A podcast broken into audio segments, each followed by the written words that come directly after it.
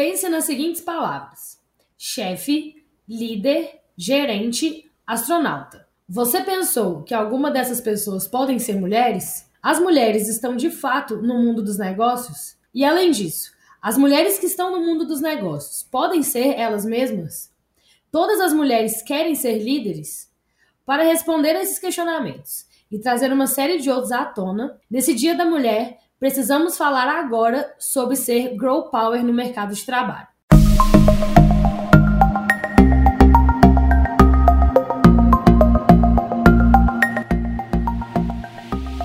Bem-vindos ao Mais Que Friends, o um podcast onde vamos falar sobre diversidade, comportamento e tendência no mundo dos negócios.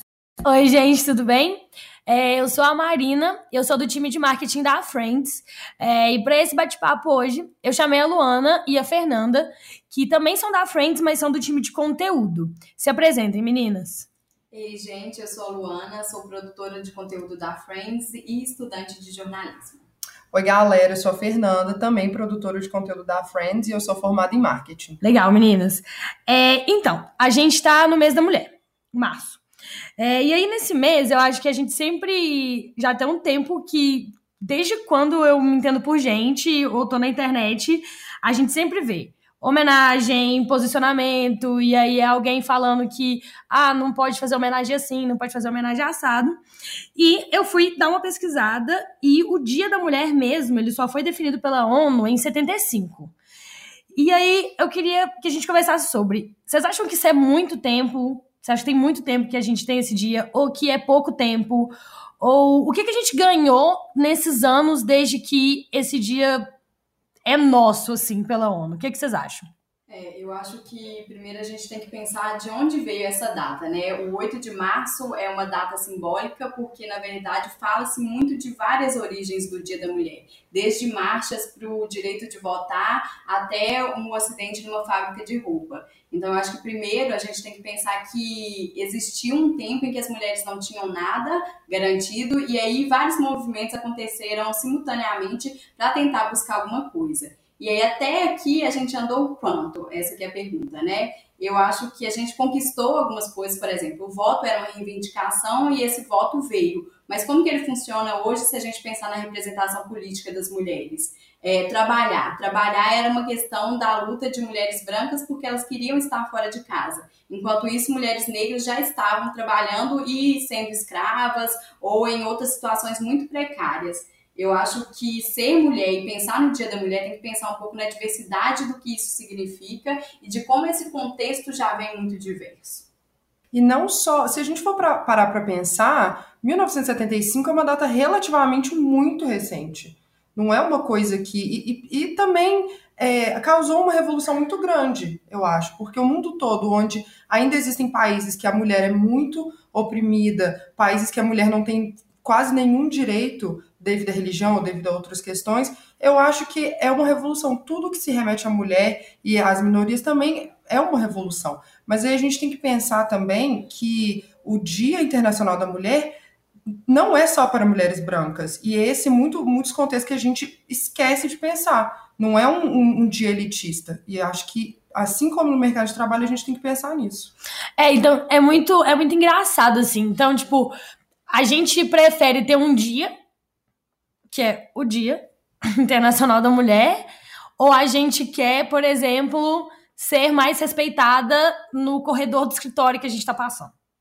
Então, é muito, é muito engraçado, porque é sempre essa mesma crítica que a gente vê, que é, ah tá, então no dia da mulher vai ter uma festinha aqui no escritório para todas as mulheres e a gente vai ganhar coxinha, ou então a gente vai ganhar flores, mas a gente tem mulher que quer ganhar aquele cargo lá que um outro cara ganhou. Sim. Assim, a gente quer subir de cargo, a gente quer ser promovida, mas muitas empresas veem que, como somos mulheres, a gente não tem essa capacidade, porque para eles a gente é muito emotiva. Mas será que a gente quer mesmo ganhar flores só no Dia das Mulheres? Será que a gente não quer ser percebida pela nossa capacidade profissional e a gente não quer subir na empresa? E eu acho que falando dentro dessa área de marketing mesmo, esse Dia da Mulher foi ressignificado por empresas que perceberam que, ok, a gente precisa fazer algo que seja mais politicamente do que dar flores, mas ao mesmo tempo elas não mudaram o comportamento que estava intrínseco assim dentro da cultura mesmo, no sentido de que a gente mostra alguma coisa, a gente posta alguma coisa, a gente fala de alguma forma que está defendendo essas causas fora da, da curva, assim, mas na verdade no dia a dia nada mudou e as mulheres continuam sendo subjugadas e não conseguem cargos e não conseguem promoções. Então tem que tomar um cuidado com a percepção que a gente tem do que está sendo postado ali, porque parece que na internet os debates são mais fervorosos, mas na realidade, como que tá isso hoje, né? Tipo, se a gente for pensar, na sua empresa hoje, você que está escutando a gente, você acha que as mulheres são realmente valorizadas? É uma questão, né? É uma questão. e é justamente, tipo, é, essa, essa discussão, assim, né?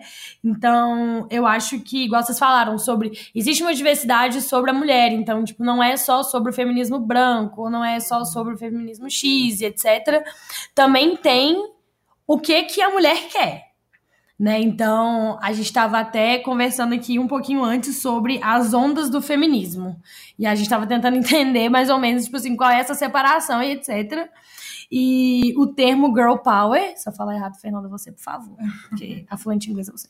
É, é, o, o termo girl power surgiu ali no final da década de 90 para 2000, assim, que, pelo que eu lembro, não muito, porque eu vivi pouco tempo nessa época. Minha mãe que me contou. É, começou, tipo, com um termo, tipo assim, ah, a gente consegue fazer as coisas, a gente vai fazer as coisas, a gente vai dominar espaços, a gente vai ocupar esses espaços. E hoje a gente tem essa vertente muito grande onde a mulher, a partir do momento que ela consegue um cargo, ou de liderança, ou de gestora, ela tem que ser a mulher mais foda do espaço e ela tem que lutar mais ou menos tipo duas vezes mais para fazer um trabalho muito bom e às vezes ninguém tá nem cobrando ela. Mas ela tipo sabe que se ela tem aquele espaço, ela tem que ser tipo assim muito forte. E aí o que, que vocês acham disso assim? Tipo, a mulher tem que ser muito incrível e o homem às vezes ele é um chefe e ele é medíocre. Então, tipo assim, é, eu acho que o principal direito dos homens sempre foi ser mediano, ao contrário das mulheres. A gente nunca pôde ser mediano porque estar acima da média é estar em algum lugar. Se a gente está na média, a gente não está em lugar nenhum. É, e eu penso que isso reflete muito é, o ambiente doméstico em que as mulheres foram criadas para servir, foram criadas para ser líderes do lar, mas ao mesmo tempo uma líder que é chefiada por outro alguém. Então, eu acho que quando você vai para uma empresa e quando você ganha um cargo de liderança e você conquista, na verdade, vem a repetição deste deste contexto assim doméstico em que mais uma vez você conquistou uma posição em que você chefia, você lidera, mas sempre vai ter um homem que por algum motivo que no caso é machismo mesmo, ele vai poder falar mais, ele vai poder decidir mais, ele vai estar acima de você e isso não necessariamente significa que ele tem mais conhecimento que você, ele tem mais poder que você, ele é mais assertivo que você. Na verdade, ele é só é homem. Então, eu acho que, por mais que a gente evolua e tenha empresas, ok, várias mulheres aqui, mas essas mulheres estão com tanta liberdade assim, é uma grande questão, porque parece que sempre existem homens cerceando o que vai ser feito por uma mulher, seja ela líder ou não. Né?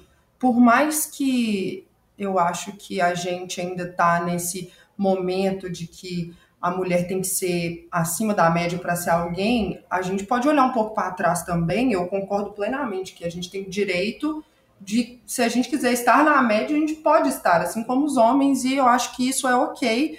É, e não devemos ser esculachadas por estar na média, sabe? Mas se a gente olhar um pouquinho para trás também, a gente já nasceu numa geração que as mulheres já estavam trabalhando. Isso Sim. é uma vitória, por mais que seja algo muito novo ainda. Isso é uma vitória para a gente. A gente já acostumou do, de estudar e depois formar no ensino médio, ir para a faculdade, da faculdade a gente arranja um emprego. E isso foi o que os nossos pais ensinaram para a gente, porque as nossas mães começaram a fazer isso também.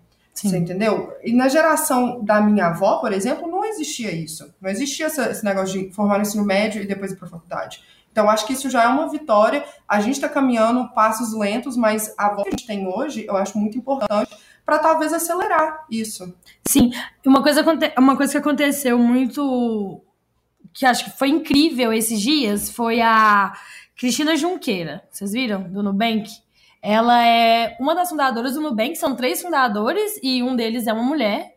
E ela é a vice-presidente do Nubank agora. E ela posou, foi para Forbes Brasil, é, na matéria Mulheres Mais Poderosas do Brasil. E ela está na capa e ela está grávida. Isso, gigante. não, gigantesco. E é muito engraçado porque olha o status de poder da Cristina para ela poder estar posando grávida. Ela tem que ser a vice-presidente do maior banco digital do mundo para ela poder ter essa, esse espaço. Onde, tipo, tem mulheres hoje que são demitidas porque são, estão grávidas. Ou então elas nem conseguem uma vaga de emprego por, porque vai ter um bebê daqui a seis meses.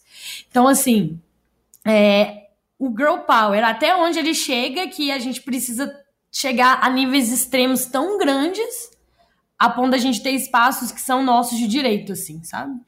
Então, por exemplo, aqui nessa, nessa matéria também a Anitta foi uma das mulheres. Então, poxa, a Anitta, ela não pode ser só cantora. Ela tem que ser cantora, empresária, atriz da novela das nove. Ela tem que ter 15 mil Skull Beats no carnaval para ela poder ser uma das mulheres mais poderosas do Brasil. Porque antes disso ela não pode também. Ela não pode ser só bem sucedida como cantora.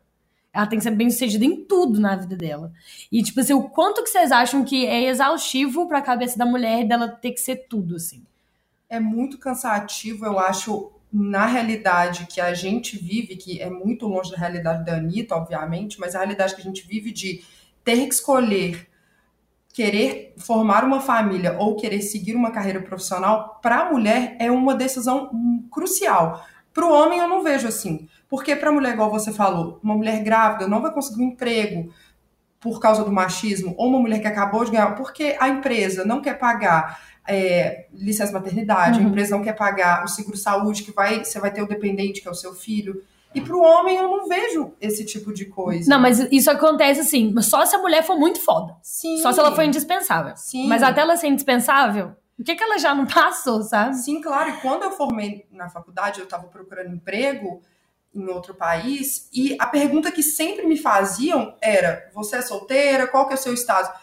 E isso me deixava muito chateada, uhum. como as mulheres que já têm família, não precisam nem estar grávidas, as mulheres que já têm filhos já crescidos e, e crianças, também têm muita dificuldade de arrumar um emprego. E eu acho que não é a mesma coisa para o homem. E isso é, é um absurdo, sabe? E a gente sabe, eu acho que a gente tem que ganhar mais voz e tá Entendeu? É tudo a gente tá falando sobre isso agora. É.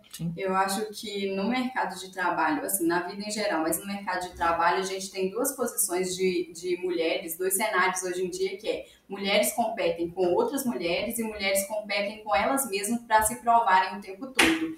Então eu acho que no fim das contas é sempre uma competição e sempre quem perde é a mulher, porque ganhar é um pouco impossível. Toda vez que você está ganhando um pouco, muda essa régua. E isso se a gente colocar em recortes de mulheres trans, mulheres com deficiências, e aí o cenário muda completamente. Porque a gente teve uma discussão aqui que ela parece toda generalista, assim, no sentido de mulheres em geral, mas quando a gente vai colocando recortes e recortes, o cenário fica assim mais desesperador, na verdade. Sim. A gente pensa essa conquista de 1975 para cá, para alguns grupos, talvez ela tenha sido nada até então. É importante a gente pensar que o ideal seria acabar com a competição, porque só a gente está perdendo e a gente precisa estar juntas para virar o jogo um pouco. Sim, é, e eu lembro que eu fui num workshop, inclusive acho que tem um ano, assim, foi no Dia da Mulher de 2019. E aí a, a pessoa que estava apresentando era uma mulher, claro, pelo amor de Deus. E ela apresentou, tipo assim, dois estigmas de liderança. E aí era tipo assim: é, forte, é, temoso, sabe onde quer chegar, ambicioso. E aí o outro recorte era sensível, prestativo, atento. E aí fizeram o recorte. Qual você acha que é masculino, qual você acha que é feminino? E aí a essa parte de ser ambicioso, ser muito forte, era o masculino. A parte sensível era o feminino. Qual dos dois você acha que é o líder? O ambicioso, o, o que sabe o que quer, o que pisa em todo mundo. Porque o líder, ele é forte ele tem que ser, tipo assim, capaz de fazer tudo, ele é o super-homem, Racional. racional e ele é homem. E o sensível é a mulher. Então, não- se ela é chefe, ela não pode chorar no trabalho. Se ela é chefe, ela não pode. Ainda bem que a gente pode chorar na Friends. Me deu um pouco de gatilho, preciso chorar. Não, mas enfim. É, ela não pode chorar, ela não pode ser sensível, ela não pode ser preocupada com os funcionários. Mas na hora que você vai pegar um recorte de resultado, o líder que é prestativo, que está atento ao ambiente, ele tem muito tem um resultado muito melhor pro time dele do que o outro líder que é tipo assim um carrasco. Então, até quando a gente vai cometer alguns erros básicos pelo nosso mindset de tipo assim, ah, o líder é X, mesmo que seja doloroso na minha empresa, ter um líder carrasco é melhor do que ter um líder que vai quebrar no uma reunião. E até mesmo quando a gente pensa nesses adjetivos, para a gente é, pensar se ele é homem ou é a mulher num cargo, a gente também pode pensar que o mercado de trabalho em si é machista, não só os homens, obviamente, mas é uma cultura machista, porque quando a gente pensa em algumas palavras, alguns cargos, por exemplo, chefe. Quando você fala a palavra chefe, todo mundo automaticamente pensa que é um homem. Entendeu? E não só a palavra chefe, líder, gerente, astronauta. Tipo, por mais que astronauta termine com A, por exemplo, é uma palavra de gênero feminino, a gente pensa primeiramente em homens. Sim. Entende? E outro dia desse teve duas mulheres, acho que não, foi uma mulher e um cara que foram pro espaço, para Marte. Foi para Marte? Não sei para onde eles Para foram. algum lugar ali, Pra por algum ali, lugar por com a ali, por ali, por ali. E foi uma mulher e foi uma vitória. E, e, assim, eu acho que, que aí a gente vem falar desse outro ponto que é, a gente já tinha puxado isso um pouco, mas é toda mulher quer ser líder Uhum. porque é uma necessidade mesmo ou é mais uma coisa que o machismo tá jogando pra gente? Tipo, conseguiu o que você queria? Então vira líder agora, porque não tem outra opção, sabe? Às vezes a pessoa só quer ser executora e não só no sentido de que isso é pouco, mas aquilo ali é suficiente. Cada coisa para cada mulher é suficiente de uma forma diferente. Mas não, quando a gente engloba todas as mulheres e toda a luta, o machismo sempre dá um jeito de falar. Então todo mundo tem que ser assim, Sim. porque é muito difícil lidar com muita mulher diferente, sabe? Parece que tem uma voz sempre dizendo: Ó, não dá pra ser tão diferente, não, mulheres. Vamos todo mundo numa caixinha, já que vocês querem alguma coisa, toma essa caixa e todo mundo cabe dentro dela, sabe?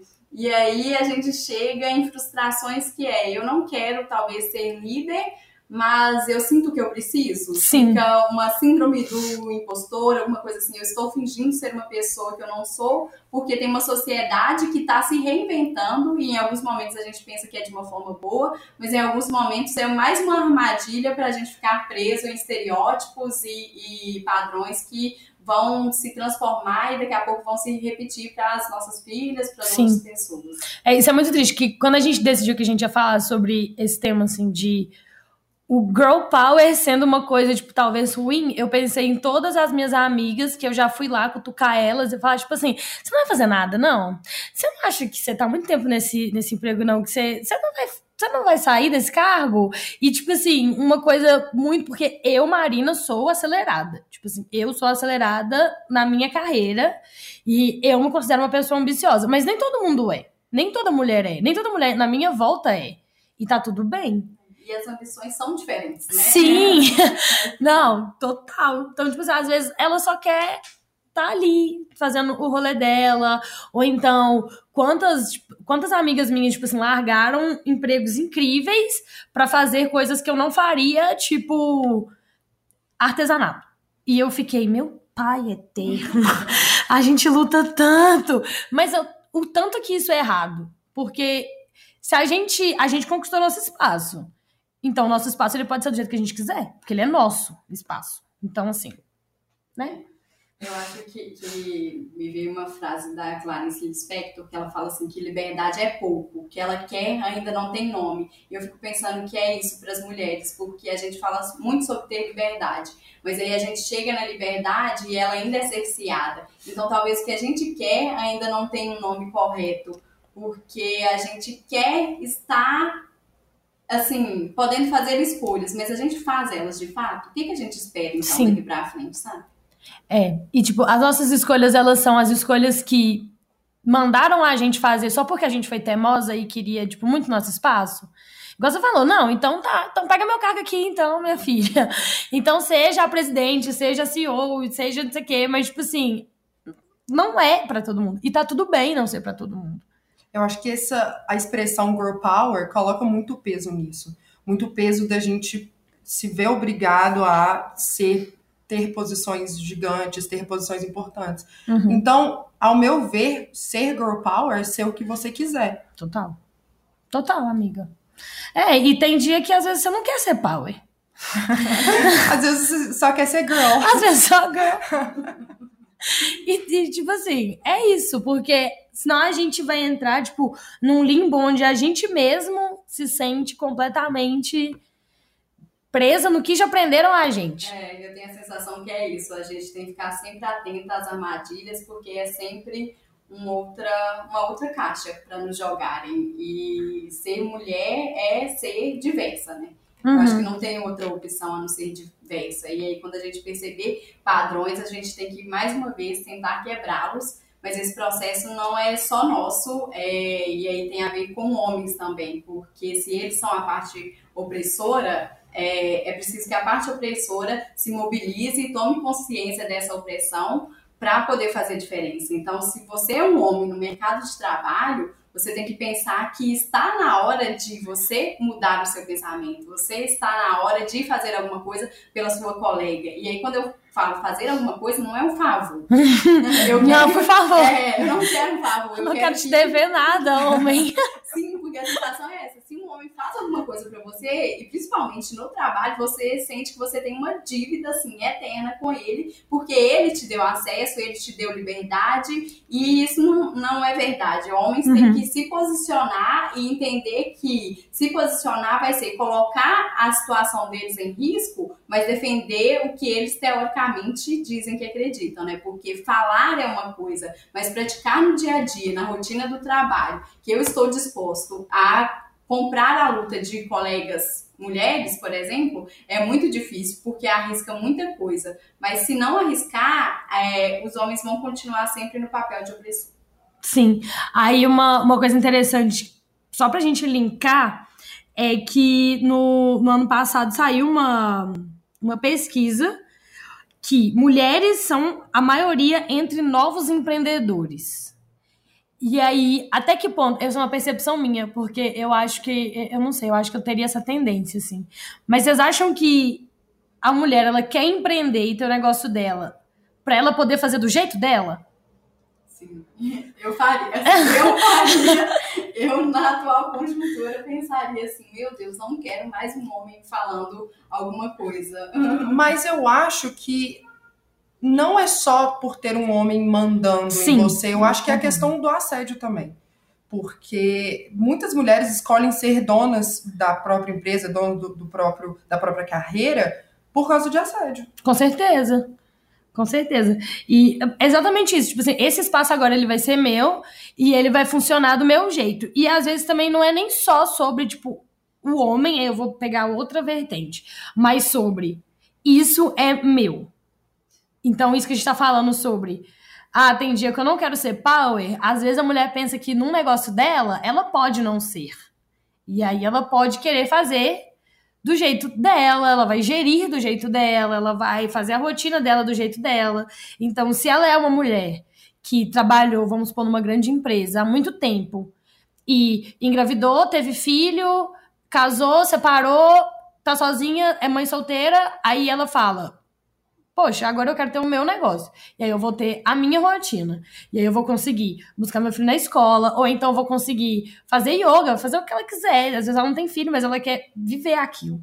Então, assim, sobre como que esse recorte de ter mais mulheres empreendendo não ser só algo diverso no mercado de trabalho, então, tipo assim, não é andar pela Faria Lima e ter apenas Faria Limers de terno, mas ter, tipo assim, uma mulher ali no meio e o ambiente ficar diverso. Não só o mercado de trabalho, mas a nossa economia como um todo, assim, sabe?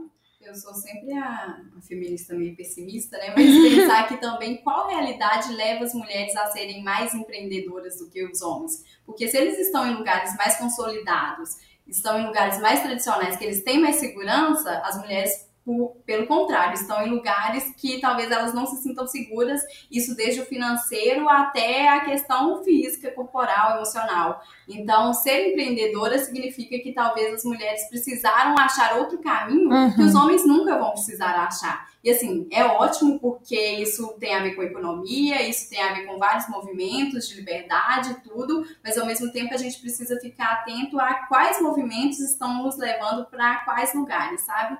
Porque a gente tem que ocupar todos os lugares, na verdade. Não é só o empreendedor, empreendedorismo, não é só. Até essa palavra é chata.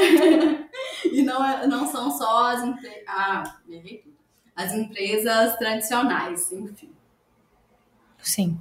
É, então, é, isso é uma, uma coisa muito interessante aí nessa pesquisa. É, eles falam o seguinte: as mulheres tendem a ser analíticas ao decidir empreender, além de estarem mais abertas a opiniões e dicas.